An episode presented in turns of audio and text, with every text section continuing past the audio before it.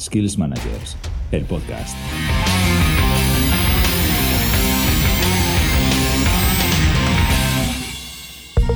Si eres líder o jefe, es probable que esto te suene. Las reuniones no salen como esperas. Ves más conflictos sin resolver de los que te gustaría y en el peor de los casos puede que des instrucciones y no te hagan caso. Mal caso. No. Si es tu situación, no te pierdas el podcast de hoy. Nos acompaña Luis Palacios, quien nos ofrecerá una mirada diferente de los equipos y el liderazgo. Y además nos dará una perspectiva que convierte esos conflictos en una herramienta de cambio. Laura, también vamos a presentar a nuestros oyentes a varios de nuestros skillers y vamos a contarles las últimas novedades y eventos del sector. Eso es. Y por último, Chuse, nos hablarás del mundo del podcasting. Claro. Como jefe es normal tener reuniones y también es muy habitual que los miembros de la reunión en ocasiones no participen como te gustaría. Y eso ocurre muy a menudo. Ajá. Pero eso habla de la actitud de los miembros de la reunión, pero principalmente del jefe como líder. Claro. A ver, que las personas no participen en una reunión dependen de la actitud del jefe. Sí, claro que sí. Depende de la actitud y de la oreja del directivo, Claro. que es el que dirige la reunión, como nos cuenta Luis Palacios. Luis, además de ofrecer una mirada diferente de esos equipos y del liderazgo, también es médico especialista en las relaciones humanas y colaborador en diferentes universidades.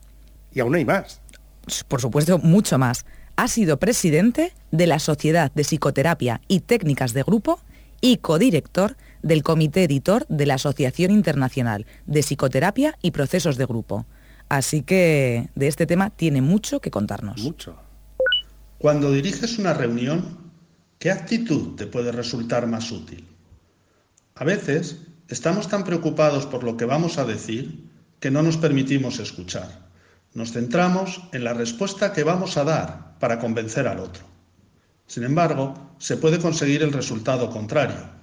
La otra persona percibe nuestra capa de impermeabilidad, se frustra y tiende a rechazar nuestros argumentos o simplemente los acepta desde la obediencia. A la larga, sin desearlo, conseguimos que nuestros colaboradores dejen de expresar sus opiniones. Una actitud de escucha produce el efecto contrario. Nos permite saber lo que se piensa y se siente en el equipo. Generamos una relación basada en el respeto y la comprensión. La dirección está asociada a un particular desarrollo de la oreja. Bueno, entonces está claro que es conveniente que comencemos cambiando nuestra actitud y sobre todo escuchemos más a nuestro equipo. Sí, pero no solamente eso, Chusé. Si queremos que nuestro equipo nos haga caso, como planteabas al principio del podcast, tomemos nota de lo que tenemos que hacer y nos lo cuenta ahora mismo Luis en su siguiente audio. ¿Cómo puedo dirigir a mi equipo y que me hagan caso? La respuesta puede parecer obvia, diciendo lo que deben hacer. Ya, pero ¿cómo se lo digo? ¿Hasta qué punto es útil el ordeno y mando? Es difícil esperar puntualidad cuando yo llego tarde a una reunión. Ser respetado cuando interrumpo a un colaborador sin dejarle terminar o que los miembros de mi equipo me digan la verdad cuando yo les intento engañar. Ofrecer un modelo de puntualidad, respeto y honestidad, muchas veces en pequeños detalles que pueden parecer insignificantes, es la forma más sencilla y útil de transmitir estos valores. Un equipo es eficaz cuando todos sus miembros, incluido el líder, reman en la misma dirección. Esta semana hablamos de FITUR, la Feria Internacional de Turismo. ¿Cuándo se celebra? Del 20 al 26 de enero en Madrid. Si eres profesional del turismo, no te lo puedes perder. Solo en la anterior edición, atenta, Sí. pasaron por allí más de 10.000 empresas de más de 160 países diferentes. Ahí es nada. Y bueno, Laura, ¿a qué skiller presentamos hoy? Mira, pues hoy me gustaría presentarte a Eduardo Andrés Valdivia. Lleva trabajando en la estrategia de empresa y en la dirección comercial 20 años. Una vida profesional dedicada a la venta relacional vestida con diferentes trajes. Ha sido consultor estratégico, consultor de investigación cualitativa, Key Account Manager, director comercial. Su pasión es conectar con personas y a personas entre sí, entender sus necesidades y convertir la venta en ayuda y a los clientes en amigos. Pues mira, yo quiero hablarte de Josu Lazcoz. También está relacionado con el mundo de las ventas. Sí, lo conozco. Más de 20 años de experiencia en creación de equipos de alto rendimiento y formación en PNL, coaching y psicología positiva. Josu te puede ayudar a ser mejor profesional con su método SELIT, del que ya tenemos varias de sus masterclass disponibles, en donde en, En skillsmanagers.tv. Te servirá tanto si te dedicas a las ventas como si no. Recuerda que siempre estás vendiendo tu producto, tu servicio, pero también una idea o una propuesta. Así es. Skills Managers, el podcast. Luis tiene la capacidad de convertir el conflicto en una oportunidad de cambio. Y sí, y esto nos interesa a todos, estarás de acuerdo conmigo, porque los conflictos están en todas partes, Por ¿verdad? todos lados. En casa, con los hijos, De vacaciones, en el trabajo. sobre todo. ¿Sabes, Chuse, con qué compara Luis un conflicto? Dime. Pues mira, lo compara con una bombilla roja que avisa de que hay humo. Interesante. ¿Y sabes qué?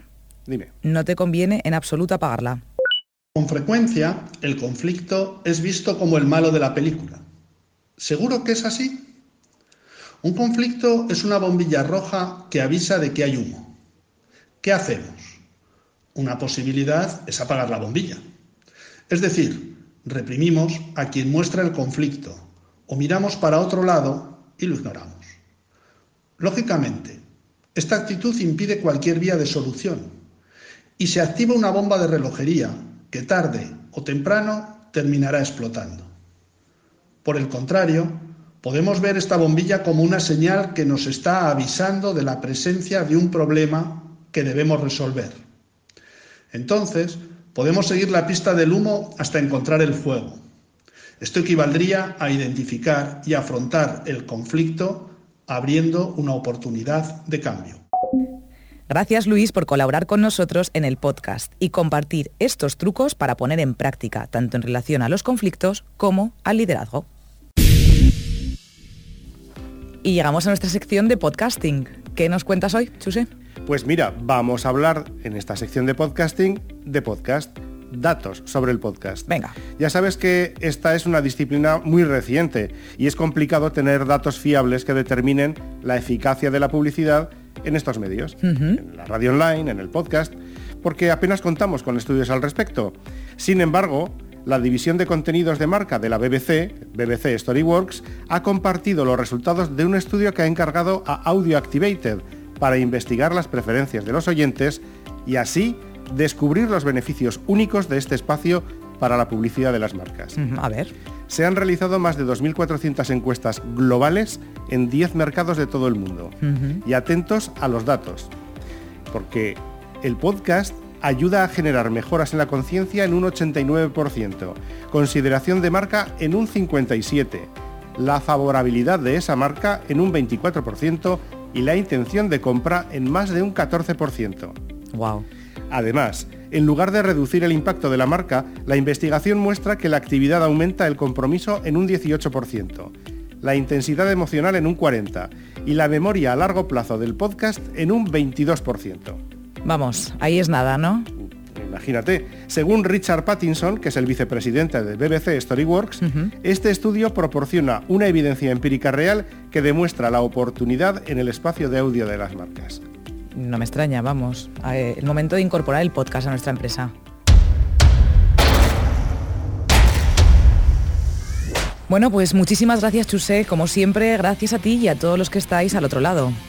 Nos escuchamos en el próximo podcast. Lleva tus habilidades profesionales a un nivel que marque la diferencia. Skills Managers, el podcast.